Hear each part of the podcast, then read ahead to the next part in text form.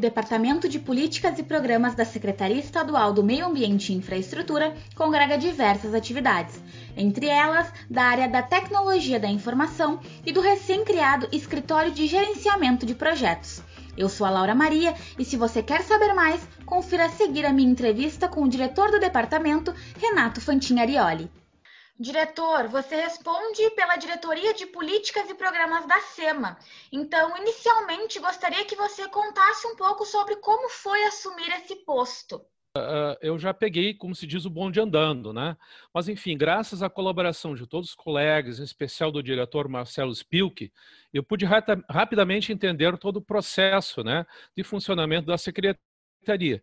E também, ao mesmo tempo, ir me apropriando de todas as atividades e desafios que esse novo departamento passaria, enfim, a enfrentar. É, você mencionou novo departamento, diretor. Como tem sido isso? Quais os desafios que surgiram inicialmente com a criação do departamento? É, de fato, Laura, bem observado, né? Porque trata-se, tratava-se né, de um novo departamento. Uh, eu te digo o seguinte, que algumas das atividades já existiam como a divisão de TI, que é uma área bem significativa para nós, pois tem inúmeros servidores e também muitos colaboradores de empresas terceirizadas, né, que ali trabalham juntos, né, como um grande time.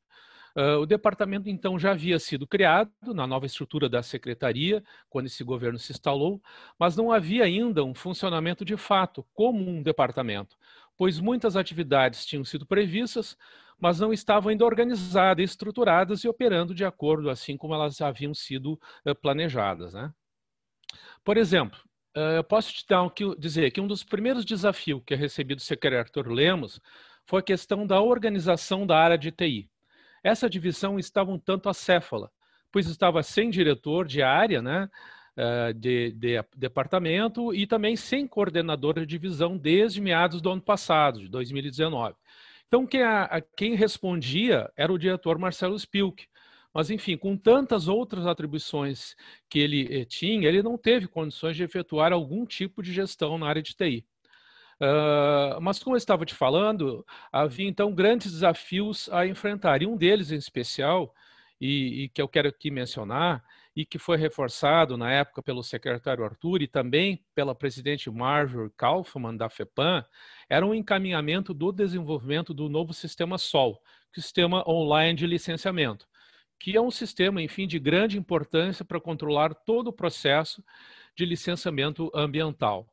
Uh, havia sido feito lá em 2019, né, ao longo de 2019, melhor dizendo, um trabalho preliminar um anteprojeto elaborado pela Procerx, só que esse planejamento não refletia todo o escopo do que se precisava né, em termos de novas funcionalidades nesse novo sistema. Então, aí o caminho que a gente decidiu percorrer foi buscar no mercado o desenvolvimento através de uma empresa terceirizada de prestação de serviços de TI. Aí nós começamos do zero, né? Foi feito um novo pré-projeto, elaboramos um termo de referência e no momento estamos no aguardo do aval do Ministério Público para a contratação de uma empresa uh, especializada, né, desenvolvedora de software customizado, uh, porque os recursos virão através de um acordo uh, do Ministério Público com empresas fabricantes do defensivo agrícola 2,4D. quando houver essa liberação, nós já temos aí o TR pronto, enfim, vamos colocar isso na rua e aí a gente Uh, imagina, né, pelo menos o anteprojeto assim menciona, que uma vez iniciado o desenvolvimento, a gente, em um prazo mais ou menos de um ano, nós teremos aí todo esse novo sistema de licenciamento ambiental desenvolvido. Né? Tem outros sistemas que a gente também vem trabalhando, como a questão dos, dos sites né, da SEMA, da FEPAM, estamos fazendo um upgrade no sistema LIVE, que é um sistema que visa monitorar as espécies ameaçadas de extinção da fauna, e da flora do Estado, o sistema Guia Trest 2, que é um sistema de apoio de informações a municípios em parceria com a FAMURGS. Né? Também estamos trabalhando fortemente na ampliação da tecnologia ArcGIS, que é uma plataforma georreferenciada que serve de base para muitos sistemas que, que temos, né, que precisam dessa funcionalidade aí do georreferenciamento para poderem operar. E você mencionou antes os novos desafios que tinham sido pensados na nova estrutura da SEMA, diretor. Que desafios seriam esses? É verdade, Laura. Uh, eu posso te citar, então, um outro grande desafio que o secretário Arthur me passou uh, uh, logo no início, então, que foi a questão de monitoramento dos projetos. Como sabemos, né, enfim, mas não custa enfatizar novamente, tá? Esse governo lá no seu início tomou uma decisão muito sábia, que foi de colocar na mesma pasta, na mesma secretaria, a, a, a, as duas áreas, a área de meio ambiente e a, área de infraestrutura. Isso foi um, realmente um, um, um, grande, uma grande decisão, um grande acerto, tá? porque vem permitindo né, uma maior sinergia e celeridade nas duas atividades, né? facilitando, claro, a implantação de novos empreendimentos no nosso estado. Com isso, né, Laura, muitas das principais empresas estatais passaram a ficar embaixo do guarda-chuva da SEMA, como o caso da FEPAM, da SE, Corsão, CRM e a Gergs. Né? Então, o desafio foi criar uma estrutura, e aí está a demanda do secretário, né, que se gerenciasse, monitorasse uh, não somente os nossos próprios projetos que a gente toca dentro da secretaria, como eu posso te, citar aí alguns desses uh, projetos, que é o Programa de Revitalização de Bacias, o Planezanca, o Plano Estadual de Saneamento, o Programa de Recuperação de Vegetação Nativa e o Programa Energia Forte no Campo, que até foi, foi pauta do último podcast com o secretário adjunto Paulo, né, que falou sobre esse programa extremamente importante para o Estado. Né? Uh, também tocamos aqui dentro da Secretaria o Programa de Concessões e Parques do Rio Grande do Sul, né? mas também aí que se diga, né, é, não só aqueles que a gente executa, que a gente toca dentro da nossa Secretaria, mas também aqueles que são aqueles as, os principais projetos né, dessas empresas vinculadas, né, como, por exemplo, a, a, a PPP da Corsan, a privatização, privatização da SE, da Sulgás, da CRM, o novo marco legal da GERGS, enfim, entre outros. Né? Então, essa é, é um desafio que ele, que ele fez para nós e a gente uh, buscou aí estruturar algo para que pudesse, então, fazer o gerenciamento e o monitoramento desses projetos, Laura. E como foi feita essa estruturação, diretor? Bem, uh, uh, aí uh, o que a gente pensou, né? a nossa necessidade era, então, de fazer todo esse processo de gerenciamento. Então, a ideia, claro, foi estruturar um PMO, é uma sigla em inglês que em português significa EGP, ou Escritório de Gerenciamento de Projetos. Uh, obviamente que uh, uh, antes da minha chegada já havia, é claro, um processo de monitoramento em andamento, na época realizado pela assessoria técnica da SEMA, tá? que usava uma plataforma, e ainda se usa, né?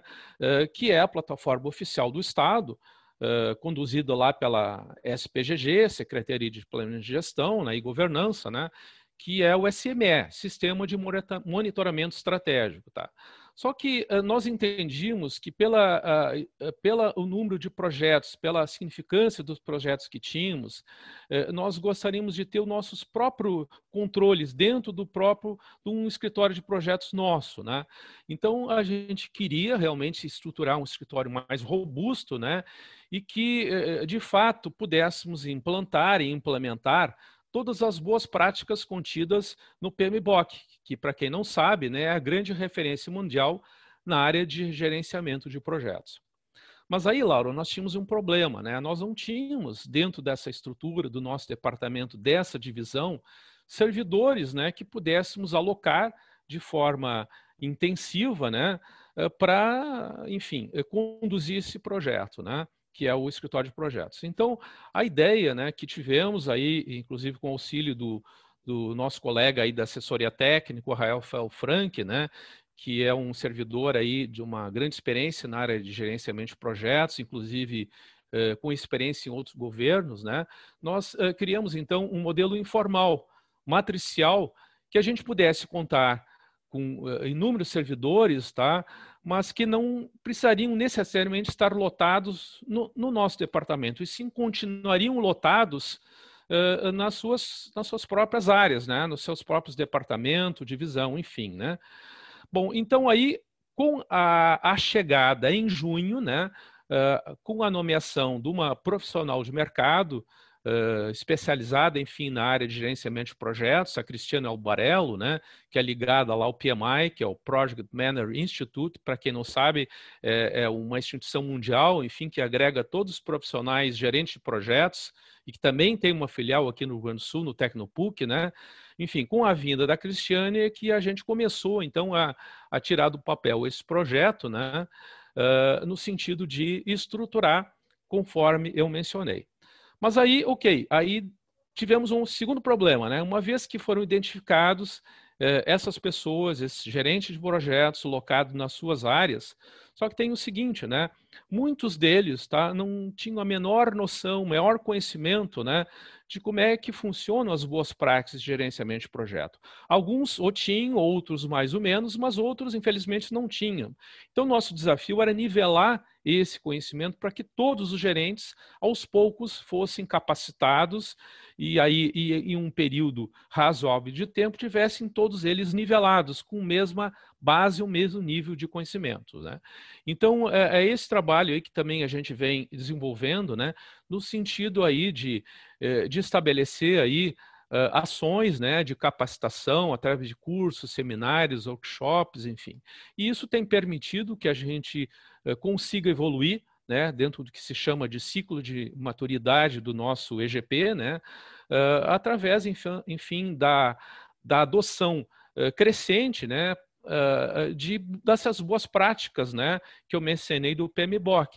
E aí, então, começamos, claro, com a questão de escopo, a questão de IAPs, que são as estruturas analíticas de projeto, enfim, uh, indicadores, cronogramas, riscos, tudo indo tá, tá, estamos indo muito devagar, de forma que todos os gerentes possam receber a capacitação de sessão devida e consigam, uh, uh, digamos assim, evoluir de uma maneira mais ou menos homogênea, né? Para que isso a gente possa, então, uh, trabalhar. Então, estruturamos esse escritório de projeto, iniciamos agora uh, em junho, né? E, e, e nós estabelecemos aí uh, um, um, PDCA, né, que a gente chama aí de ciclo de monitoramento mensal, que começa né, com a atuação dos gerentes nas suas áreas, né, aí depois num segundo nível que participa o diretor de área, depois um terceiro nível, que é o nível do escritório de projetos, com a nossa revisão, a, nossa avaliação, e, e finaliza, né, normalmente uma vez por mês, com uma reunião de monitoramento mensal, em que assim a participação do, do secretário Arthur, do secretário adjunto Paulo, do diretor Marcelo e dos demais diretores né, de cada uma das áreas, né, e também uh, uh, das nossas empresas vinculadas. Né? Participa os gerentes de projetos, alguns diretores também, enfim, no sentido de que a gente faça esse acompanhamento, como eu mencionei, não apenas dos nossos projetos, que rodamos dentro da nossa secretaria, mas também das empresas vinculadas aí, FEPAM em especial, né,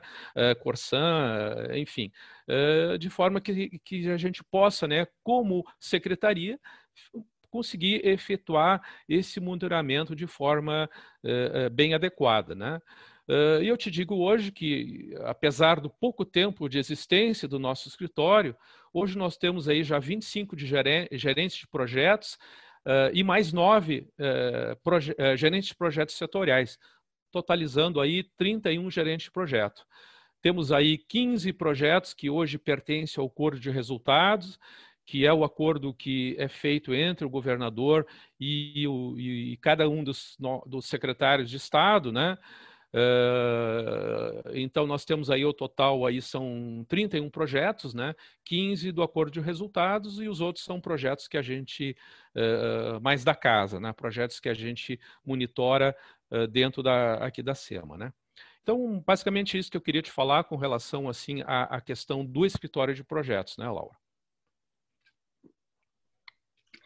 Com certeza, diretor. E além do que você já nos contou, teria algum outro desafio que você queira mencionar? Olha, claro, Laura, temos um outro projeto aí muito interessante, tá? Que também que também uh, foi um desafio que o secretário, mais um, né, que o secretário uh, me colocou lá no início, quando uh, fui nomeado aí na SEMA, tá? bem, Laura, eu contei a história do escritório de projetos, né? que, como escritório, a gente passa a monitorar aqueles projetos que já estão estruturados, né? Normalmente tem recursos, né? Tem metas, enfim. E aí ele passa a ser executado e monitorado pelo nosso escritório de projetos. Mas aí tem o seguinte: e aqueles e aqueles, uh, uh, uh, aqueles projetos né, que ainda não existem, né, ou estão na, na, apenas no campo das ideias, estão nas mentes dos servidores, ou enfim, já foi detectado uma necessidade, mas ela ainda está latente, não se conseguiu ainda estruturar como um projeto. Né? Então, é, é, esse desafio que ainda não está estruturado, nós estamos pensando como é que nós vamos organizar essa divisão, tá? Mas seria uma divisão né, de estruturação, de, de desenvolvimento, enfim, de novos projetos. Então, seria algo né, parecido com o escritório de projetos, só que numa fase anterior. Ele partiria já de, desde a ideia, né? Porque, assim, quando a gente pensa uh, em, em, novos projetos, a gente tem que passar primeiro por ideia, né? Então, quando a gente trabalha essas ideias, né, a gente acaba chamando isso, né, de ideação, né? Uh, e essas ideias, né, elas passam dentro do conceito de gestão de inovação, do que a gente chama de funil de inovação, onde entram muitas ideias, elas vão sendo trabalhadas, e lá na outra pontinha do funil saem aquelas poucas ideias, né, que realmente têm validade, que poderão se, const se constituir em, realmente em projetos válidos, né? E aí a gente tem aí várias ferramentas amplamente conhecidas e difundidas no mer mercado, né? Como por exemplo Canvas, temos Design Thinking, enfim, outras aí que a gente pode é, usar, né, para desenvolver essas ideias e elas virarem projetos, né? Uh, e tem o seguinte, né? Nós aqui da SEMA, tá? Nós temos aí vários fundos, né, na área de meio ambiente que a gente faz a gestão. Então tem recursos muitas vezes disponíveis, Laura, e, e, que, por incrível que pareça, né, muitas vezes a gente tem esses recursos e não tem projetos para executar uh, e usar esses recursos. Então, nós temos aí a carência de bons projetos, né, para que a gente possa usar adequadamente esses recursos. Então, a nossa, um dos nossos desafios, então, é, é, é, é a partir do que eu mencionei, é criar um portfólio de projetos, né? Que a gente possa, no momento certo, né, usar recursos dos nossos fundos, né, para viabilizar esses projetos, né. Eh, e mais, eu te digo o seguinte, Laura, que muitas vezes ocorre, né, e é bem comum isso, nós recebermos aí uh, a informação de editais que são lançados aí por programas do governo federal ou por outras entidades ligadas especialmente ao meio ambiente, ou mesmo de, de bancos de fomento, que têm programas né, nesta área, recursos muitas vezes disponíveis, enfim, alguns até com uh, taxa de juro muito baixas, enfim, ou, ou, bastante viáveis sob o ponto de vista econômico, né? E a gente não tem projeto também para submeter a esses editais. Então, mais uma razão uh, que prova que a gente precisa trabalhar realmente, tá? Numa cultura de criação de projetos. Acho que nós já estamos aí, apesar de pouco tempo, com o nosso escritório uh, funcionando, a gente já está conseguindo evoluir na questão de criar uma cultura dentro da, da, da, da Secretaria, da SEMA e dentro da FEPAM, que é que é muito junto, muito ligado, né? Essa cultura de gerenciamento de projetos. Mas nós temos que trabalhar também uma cultura de criação de projetos, né? A partir do que eu falava da ideação, gerar bons projetos, então, para que a gente consiga né, viabilizá-los com os recursos dos nossos fundos de meio ambiente e também, por que não, de editais que vêm de outras fontes de governo ou mesmo fora de governo. Né? E falando em futuro, diretor, o que nós podemos esperar para 2021? Bem, uh, Laura, a ideia então é consolidar né, todas essas grandes ações que a gente mencionou nessa conversa até, até agora. Né? Na área de TI, né, a gente precisa finalizar, precisa implantar todos esses grandes sistemas, né, como o sistema SOL, sistema online de licenciamento e a LAC, né, que uma vez implantados, de fato, eles terão um grande impacto e eu te digo que eles irão até um certo ponto revolucionar todos os controles que temos hoje na área de meio ambiente, né?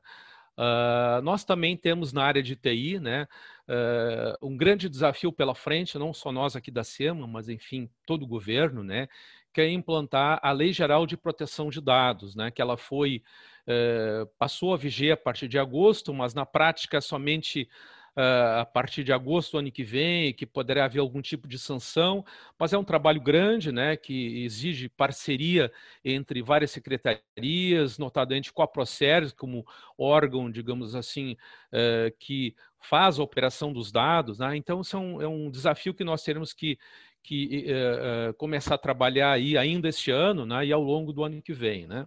Na questão do escritório de projetos, tá? nós uh, evoluímos bem nesses quatro meses, mas a gente sabe que estamos apenas no início de um caminho, nós temos ainda muito a evoluir, né? até porque uh, é uma, essa matéria de gerenciamento de projeto é muito vasta, é muito ampla, né?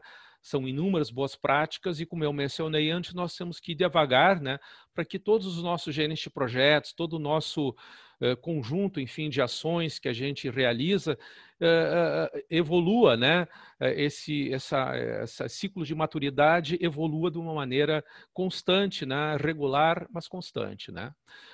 e também a questão que eu mencionei, né, da estruturação dessa nova divisão, de novos projetos, né, desenvolvimento dos nossos projetos para buscar os recursos aí que temos à disposição, né. Enfim, são muitos desafios, né, e, e até tem duas áreas aí que até me atrevo a, a sugerir para você, para Vanessa, né, como uh, que podem ser acolhidas, né, para futuro podcast, né. Um deles, por exemplo, seria falar um pouquinho mais sobre o nosso escritório de projetos. Nós podemos trazer aí para o podcast a nossa coordenadora, Cristiana Albarello, e também o Rafael Frank, da assessoria técnica, que poderão falar aí num podcast exclusivo sobre isso, né? Uh, sobre, enfim, o nosso escritório de projetos. E também eu me atrevo a sugerir né, um outro podcast com a, a coordenadora do, do, do comitê gestor, que agora está sendo uh, estruturado, né, do Programa de Gestão do Conhecimento e Inovação, que é a Marísia Brum.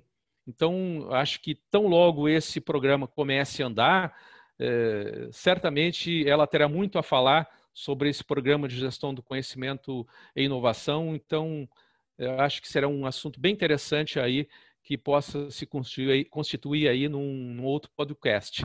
Agradeço as sugestões e a participação, diretor.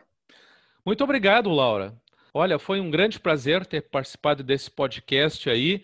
É, falei bastante, porque, como você pode ver, aí são muitos assuntos e a gente fica tentado a compartilhar todas essas ações que a gente vem fazendo aí com todos os, os nossos ouvintes né, do podcast. E ficamos a, inteiramente à sua disposição aí, Laura, para outros eventos aí que que a gente possa falar e compartilhar, enfim, as nossas ações aí dentro do nosso departamento de políticas e programas. Espero que tenham gostado do episódio desta semana, em que falamos um pouco mais sobre o Departamento de Políticas e Programas da SEMA. Aproveito para te convidar a nos acompanhar nas redes sociais, seguindo a página da Secretaria Estadual do Meio Ambiente e Infraestrutura e da Fundação Estadual de Proteção Ambiental. Nos vemos na próxima semana com mais informações, porque você já sabe tudo é questão de equilíbrio.